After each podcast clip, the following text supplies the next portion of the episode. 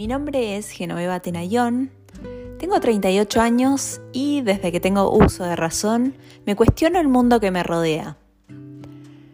Haciendo terapia pude rearmar un montón de estructuras que me fueron impuestas cuando nací y hoy quiero compartir un poquito de esa terapia con ustedes, así que los invito a escuchar la próxima sesión.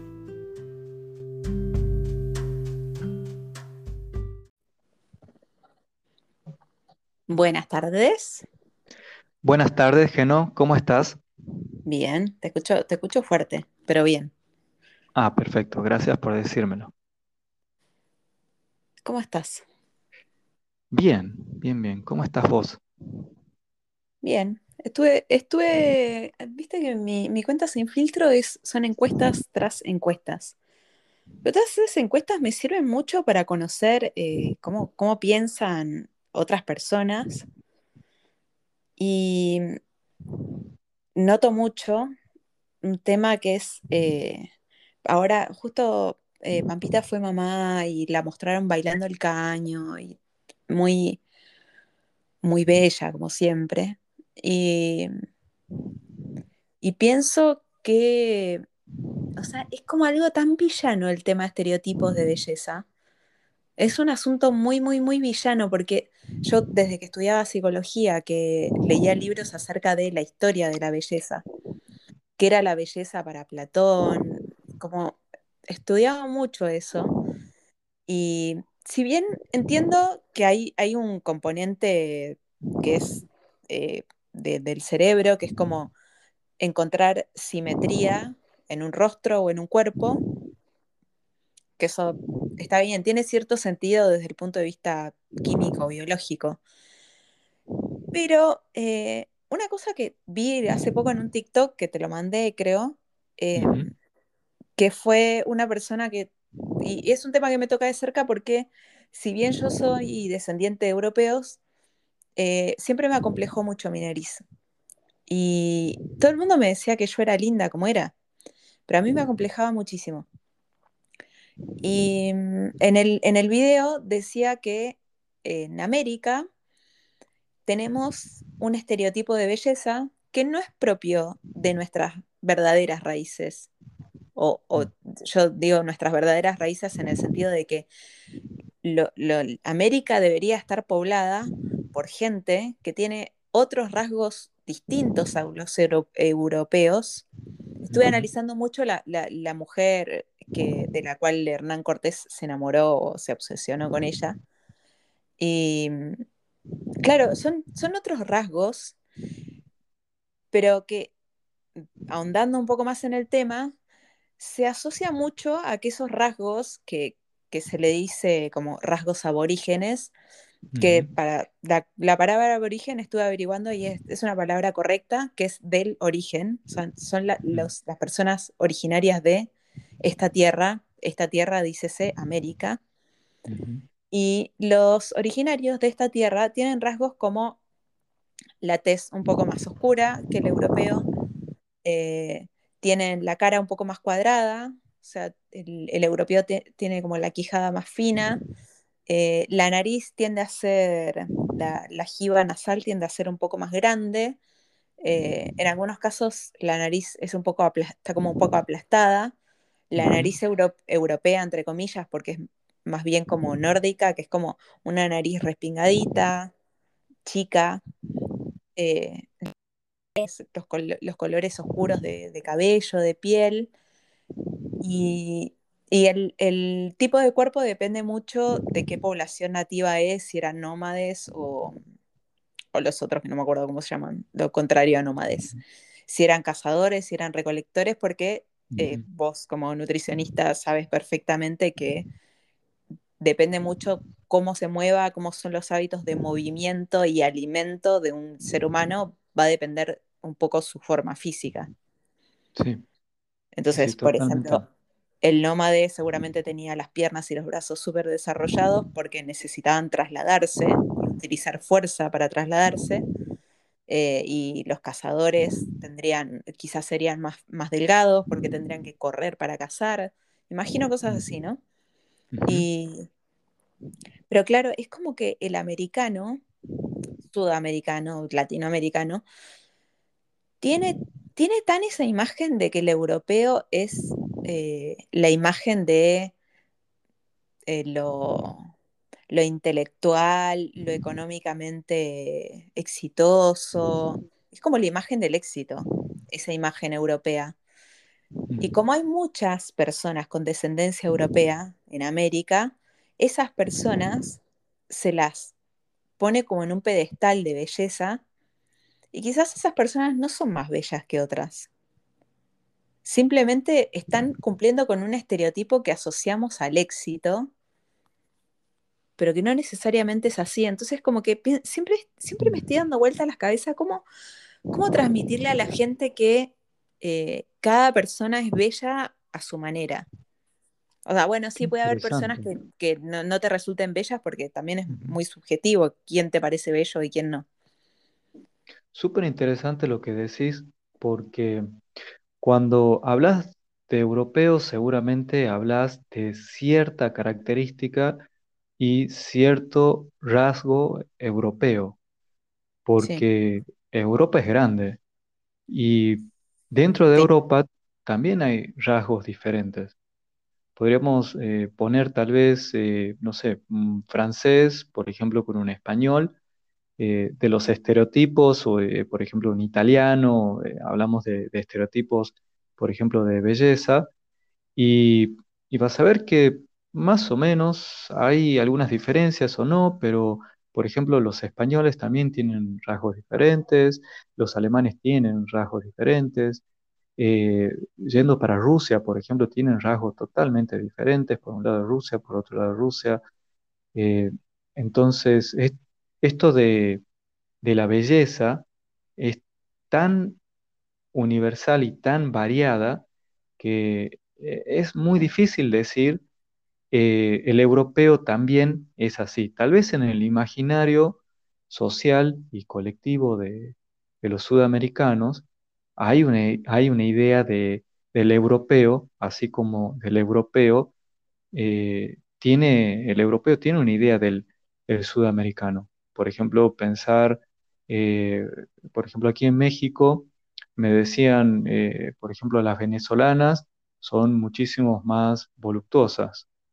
Eso es un- una sí. generalización que quizás si uno se pone a ver un documental de Venezuela, se da cuenta que hay muchísimos rasgos diferentes, ya sean aborígenes, ya sean europeos, ya sean, como se decían en, en esos momentos, como las mezclas, los criollos, los mulatos. Y, eh, entonces, hay, hay historia ahí, hay mezcla, hay, hay, hay diferencia. Entonces, cuando hablamos de, de belleza, tal vez se nos viene eh, automáticamente la idea de la imagen de esa modelo que vimos en un comercial o que vimos eh, en una revista En un folleto de viajes. en un folleto de viaje, como Mm, por ejemplo eh, a Francia seguramente pon- pondrán una mujer eh, como y la frase de Francia y la, y la bandera de Francia y vas a ver que esa es la representación que se va construyendo a través de la imagen y es eso lo que vamos interiorizando desde, desde muy chico. ¿sí? Y, y está, de hecho, la, la idea, y creo que eh, Fernández, el presidente de Argentina, dijo, bueno, que los argentinos veníamos de los barcos y es una idea que, que creo que está muy instalada eh, en Argentina y creo que en otras partes también de, de Sudamérica, pero eh, principalmente en Argentina yo oí muchísimos comentarios sobre esto, sobre los apellidos europeos, sobre los rasgos eh, europeos y, y la idea de que no existe en esa tierra una, una cultura diferente, que no existe un- unos rasgos diferentes y es ahí donde se da el efecto de, de hegemonía, ¿sí? De decir, bueno, la capitalización de la belleza, ¿sí? De decir, esto es bello y, y esta es la normatividad, es decir, esto es Claro, lo y, to- normal. y todos debe- debemos aspirar a eso. Bueno, es que cuando lo, Es, fíjate que eso es un discurso muy implícito, porque en realidad nadie te dice tenés que aspirar a esto, pero hay una propuesta diaria a través de las redes, por ejemplo, eh, en Instagram podés ver que hay perfiles donde te operan y te dicen, mira, esta nariz tenía antes y esta nariz tiene ahora. Entonces nadie te dice tenés que tener esa nariz, pero cuando ves esas imágenes, te empezás a preguntar, y bueno, ¿y qué tiene de malo mi nariz? Eh, no sé, tendría que ser así, ah, mira, se le ve mejor, entonces cuando ven a otra persona que se operó la nariz y le dicen, ah, qué bonita nariz tenés, ah, qué linda, y entonces es ahí donde tal vez uno empieza a conectar y dice, bueno, pero ¿y qué tiene de malo entonces mi nariz? Yo debería tener esa nariz para que también me hagan esos halagos o también para verme más segura o para ser más bonita. Entonces no hay una obligación, pero sí hay una proposición constante de que algo está mal con el cuerpo, algo está mal con nuestra belleza y tenemos que cambiarla porque de esa manera vamos a encajar o vamos a entrar en un grupo donde eh, es considerado bello. Sí, bueno, a mí me pasa, mi, mi pareja siempre me dice, ay, lo que pasa es que vos ves a todas las minas lindas. Y le dije, sí, las veo a todas lindas, porque desde el minuto en que yo tengo una conversación con otra mujer y hablamos de humano a humano, puedo ver la belleza en ella. Puedo, mis ojos pueden ver lo que hay de bello en ella, que Ah, no tiene que ver eh, con, con sus rasgos físicos. Te te voy a dar un ejemplo. Em, hablamos, se- se- copuchenteamos mucho de la China Suárez y Pampita por, por el escándalo que hubo, ¿no? Hace años, ya es tema viejo, pero eh, se las compara mucho y amén de que Pampita tiene prácticamente 20 años más que la China Suárez, a mí me pasa que eh, Pampita mm, me parece una mujer bellísima, me parece más natural, no sé, tiene, tiene algo más natural, porque siendo más grande no está llena de cirugías y bla. Eh, y, y a pesar de que tiene mucha fama de ser muy brava en cuanto a carácter, me da la impresión de ser una mujer más transparente. Como que cuando tuvo que hacer escándalos públicos los hizo. En cambio, la China Suárez siempre está feliz, siempre está bien. Es como algo en ella me da que sí, físi- físicamente es, es muy, muy linda, pero mm, me pasa que no, no sé, como que hay algo en ella que, mm, que siento que no, no es lindo, que, que tiene como un lado muy oscuro. No Mm. sé, es una percepción completamente mía, ¿no? Pero así como que hablando con mujeres, bueno, ahora que me estaban contando cómo les rompieron el corazón. Y claro, y yo las leo y leo, leo to- todo lo que les pasa. Imagino que a vos te debe pasar cuando escuchás a tus pacientes que decís, wow, o sea, ¿quién pudo ser capaz de hacerle tanto daño a esta persona? Esta persona es tan valiosa como es, es- me, pa- me pasa eso, que Sí. en, en mi ideal de cabeza deberíamos como eh, estandarizar que como, bueno, igual cada vez más campañas publicitarias ponen modelos de rasgos muy diferentes, lo cual me parece excelente, porque uno, uno puede ver eh, una campaña de DAB o de Nike y, y ver catálogos con cuerpos distintos, entonces ves esa ropa eh, puesta en cuerpos muy distintos, y eso, eso me, me encanta que la industria publicitaria lo hace por, por un interés económico, pero igual al fin y al cabo está bueno el mensaje que dan. Pero es como que digo, qué, qué, qué raro esto, lo que vos decís, que eh, se, no- se nos vende una imagen de, de- de bien y de éxito con ciertos rasgos de ciertas zonas de Europa y, y, no- y nos aferramos a eso como lo, como lo válido. Y en realidad hay como tan, tanta gente bella en, en América. Y qué lindo lo que decís, esto de, de poder ver mucho más allá de, de los rasgos físicos, Y, y también muy interesante esto de las campañas publicitarias. Yo tengo una teoría maligna sobre esto. eh, no sé si alguna vez lo- la podré comprobar, espero que alguna vez sí, pero en general la publicidad cambió en todo este tiempo y, y la publicidad busca eh, generar registros afectivos. Es decir, la publicidad de ahora necesita que la gente se comprometa afectivamente con el producto. Entonces, eh, el mostrar una, una belleza única hace que no se genere empatía con, con ese producto porque si yo, por ejemplo, que soy morocho y tengo rasgos más árabes, eh, y si no me siento representado con, con ese, con ese tipo que aparece ahí, entonces es poco probable que conecte con mi registro más interno y más empático. Eso por un lado. Y por, totalmente, ot- por otro lado, creo que el, el empezar a mostrar esta variedad hace que la marca eh, borre con el codo lo que escribió con las manos, porque fueron mm, eh, todas esas industrias cómplices de, de imponer y hegemonizar un cierto tipo de belleza. Entonces, a, partir de, mostrar estas bellezas eh, como variadas y, diferentes a las que venían mostrando, por, por un lado, lavan la imagen, esta imagen de, de- de la belleza hegemónica, eh, y por otro lado, muestran una, una belleza diferente, pero bueno, obviamente con el, con el objetivo de empatizar, con el objetivo de, ganar más económicamente.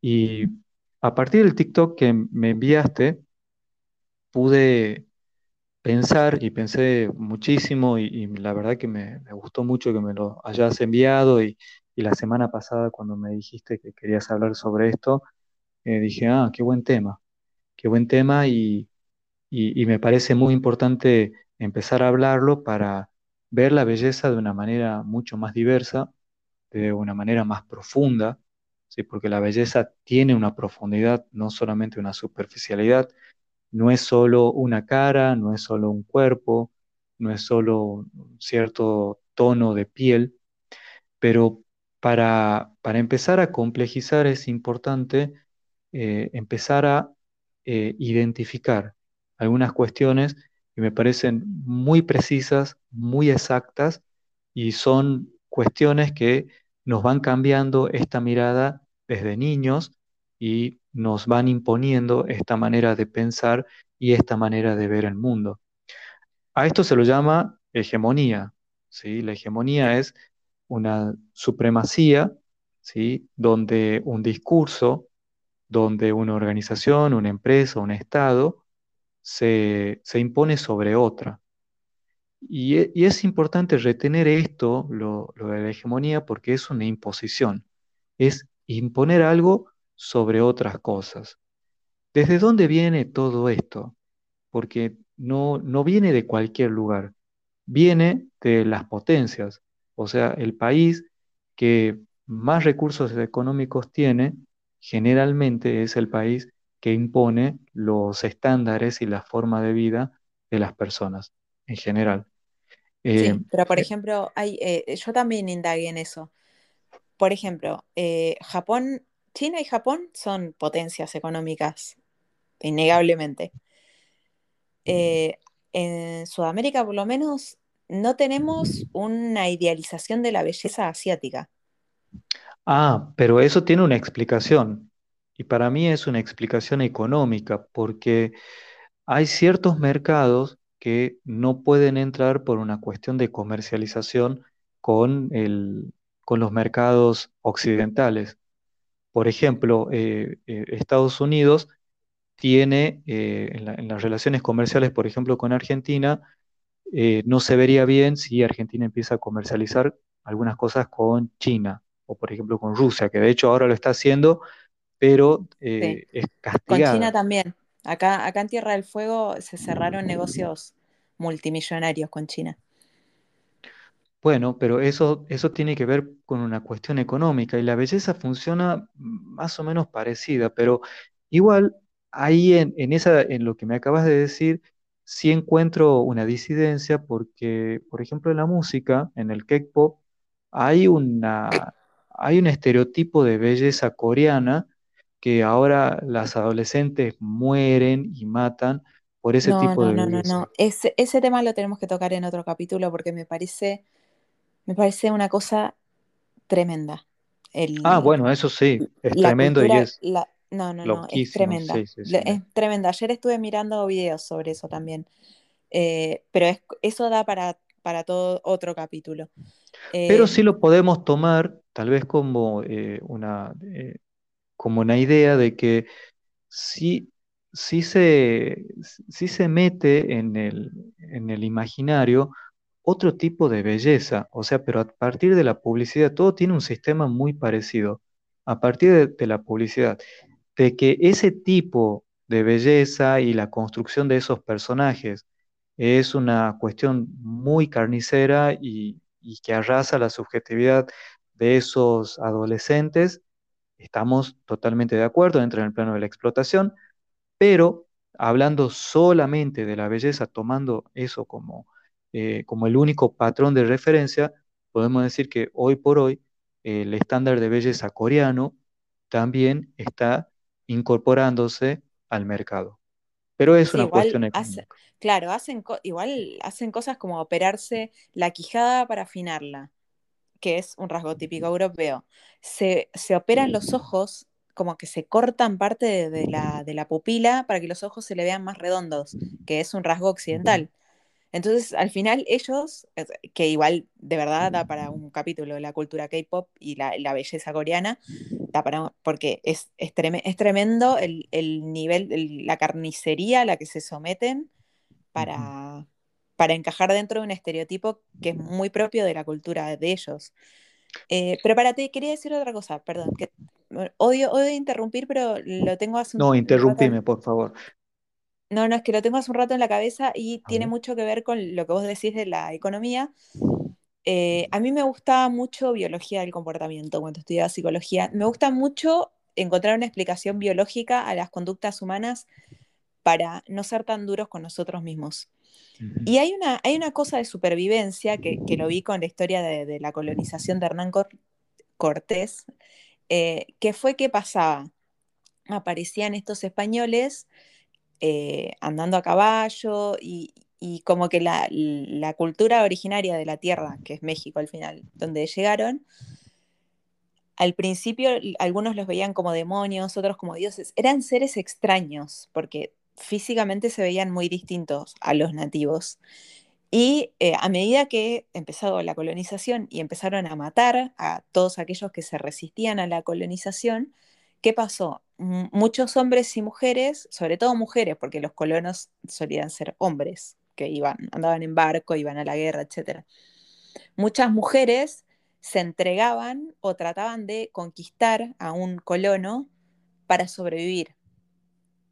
Era, era, ¿viste? ¿Escuchaste el dicho? Si no puedes contra ellos, úneteles. Sí. Medio que con la colonización pasó algo así. Y de ahí nace eh, los primeros mestizajes.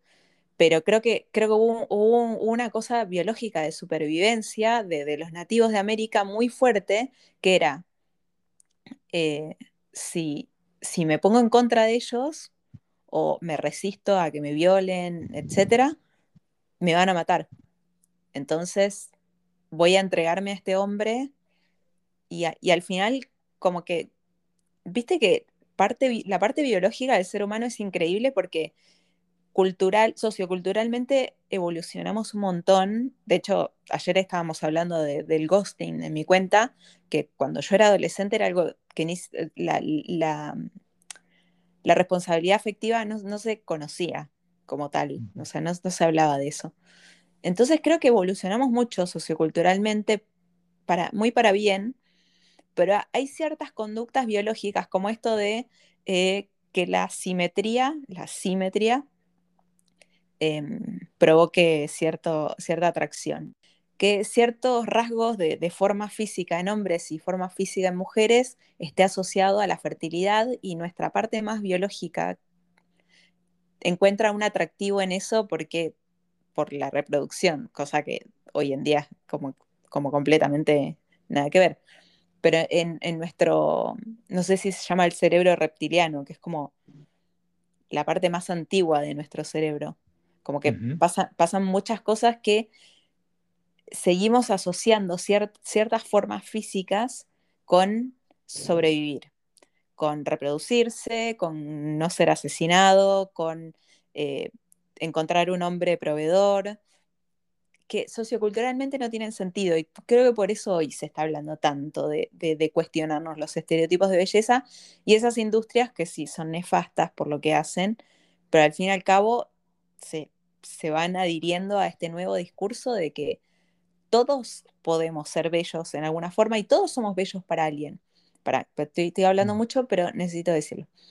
Eh, yo crecí de una forma muy particular. Por un lado, mi abuela era una, mi abuela era italiana, era una mujer muy bella, eh, hegemónicamente hablando. Era una mujer muy delgada y mi abuela, todo el mundo decía que yo me parecía mucho a mi abuela. Mi abuela era rubia de ojos verdes, no sé por qué decían que yo me parecía a ella, pero crecí con que yo me parecía mucho a ella. Entonces, en mi, en mi propia vara, yo no podía salirme de, del estándar de ser un tercio de lo perfecta que era ella para mí, para mi mirada. Pero por otro lado, el hijo de mi abuela, mi papá, nació con un angioma, que es una mancha grande en la cara que le hizo perder la vista de un ojo, que, que hace que su cara se vea rara para los ojos de los normales.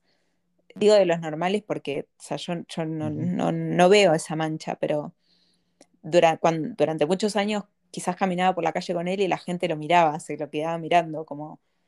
Y, eh, y mi papá siempre me educó en, en, que la belleza no, la belleza física era completamente irrelevante, porque justamente él siempre se sintió feo y explotó otras facetas de él y le fue muy bien en la vida, la verdad, porque formó una familia, tiene una carrera exitosa, es una persona muy querida, y entonces como crecí muy con este doble discurso que todavía sigue en mi cabeza, como que en mi cabeza yo siempre tengo que mantenerme en un estereotipo que es ser parecida a mi abuela.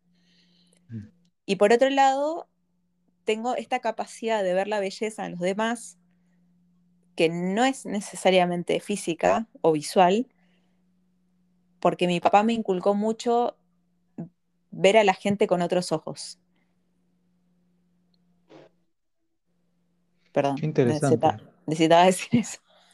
No, no, súper interesante. De hecho, hice silencio por, para saber si, si continuabas y me parece muy interesante porque de esta manera llegamos a, a la cuestión más subjetiva, ¿sí? porque esta hegemonía de, de belleza se, se, podría pensar como un, un, eje, ¿sí? que es una línea recta donde giran alrededor de, esto, de este eje diferentes tipos de concepciones.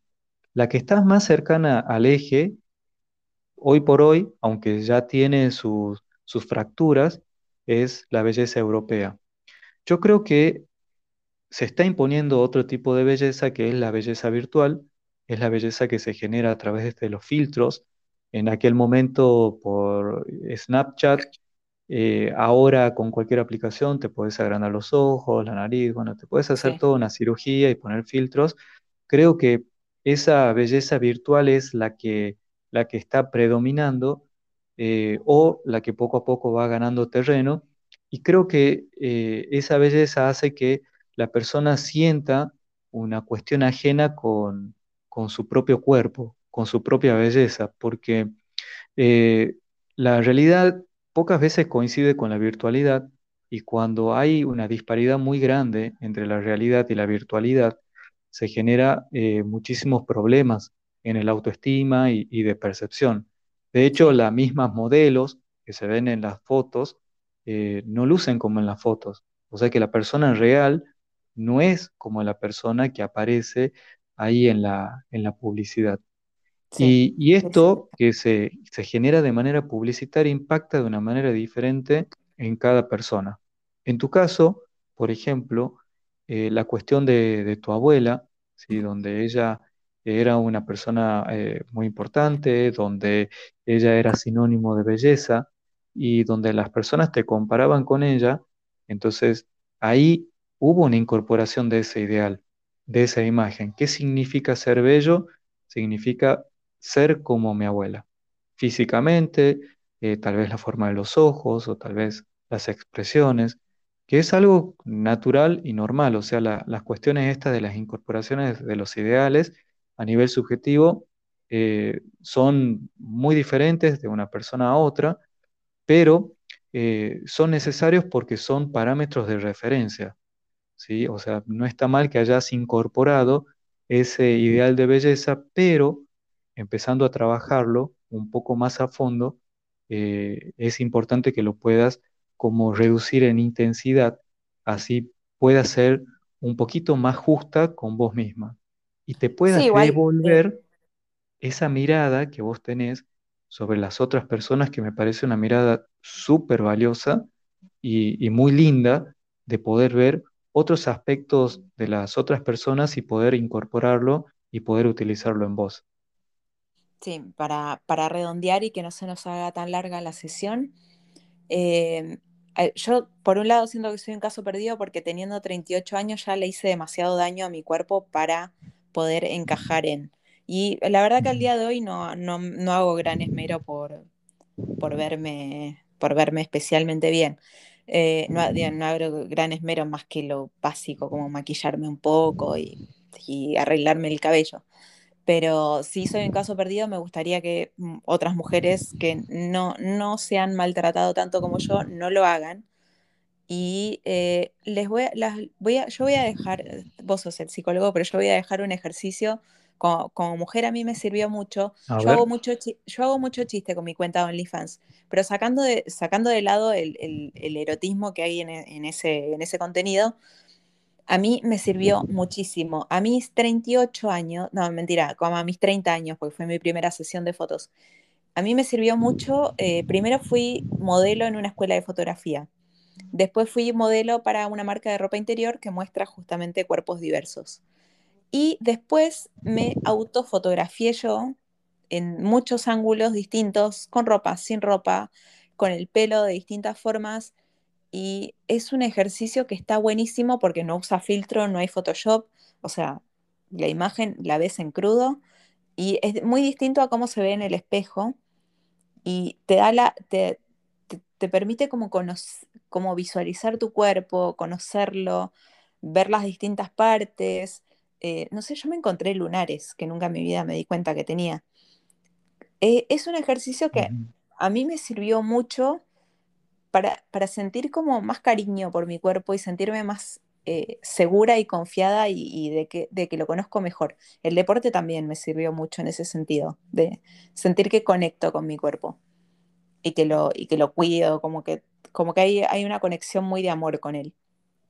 Eh, así que nada, las mujeres que están escuchando, que sé que, sé que muchas ya me escucharon dar este consejo antes y lo hacen y me encanta que me manden fotos es, es un ejercicio que está, está interesante porque es como mirarte, mirarte a vos misma desde tu propia mirada porque vos te estás sacando las fotos. estoy completamente de acuerdo. De hecho, yo en consultorio trabajo eso, de hecho trabajo con videos también y le pido a la paciente o al paciente que se filme, primero con ropa, si le es muy difícil eh, mirarse sin ropa, pero es un ejercicio necesario para tener otra perspectiva. Mira esa Sí, palabra perspectiva, porque mirarse desde otro ángulo también ayuda a que la mirada esta se complejice y, y sea una mirada mucho más 3D, donde haya una- un largo, un ancho, una profundidad y donde sí, la, la mirada llegue hacia donde el espejo no llega. sí. También una otra buena es hacer una lista de virtudes.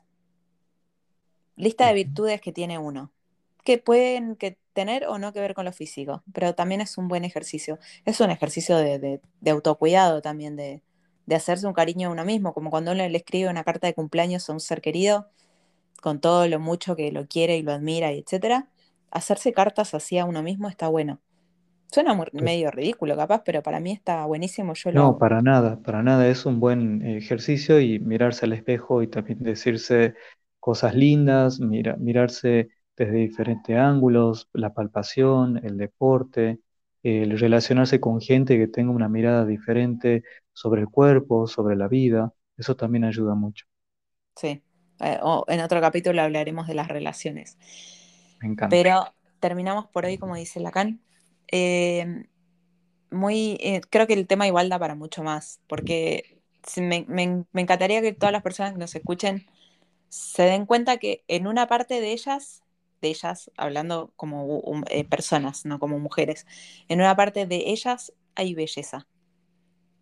Esa, esa, esa belleza está. Ellas tienen que verla y seguramente muchas otras personas la van a ver. Así Yo a veces siento que me invalidan mucho porque yo cumplo con ciertas, ciertos estereotipos, pero no quiero que me invaliden y que empaticen conmigo con, con pongo mucho el ejemplo de mi papá porque crecí con una persona que tiene un defecto físico muy notorio y que el mundo se lo ha hecho saber con muchísima crueldad. Entonces, conozco, conozco muy de cerca cómo se sienta una persona fea. No, no, no digo que mi papá sea feo, que lo hagan sentir feo.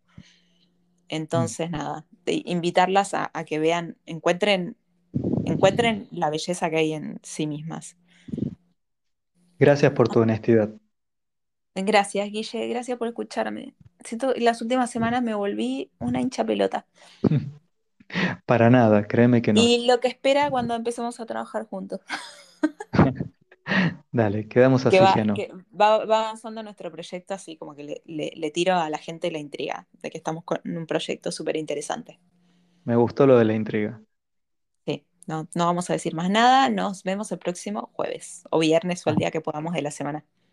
Hasta la próxima. Cariños a México. Abrazo. Chau, chau.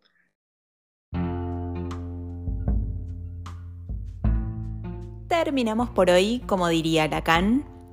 Gracias por escuchar este espacio de terapia. Si quieren comentarnos algo, comunicarse con nosotros, mandarnos mensajes, preguntas, sugerirnos temas, pueden buscarme en redes sociales como Desinfluencer o Genoveva Tenayón.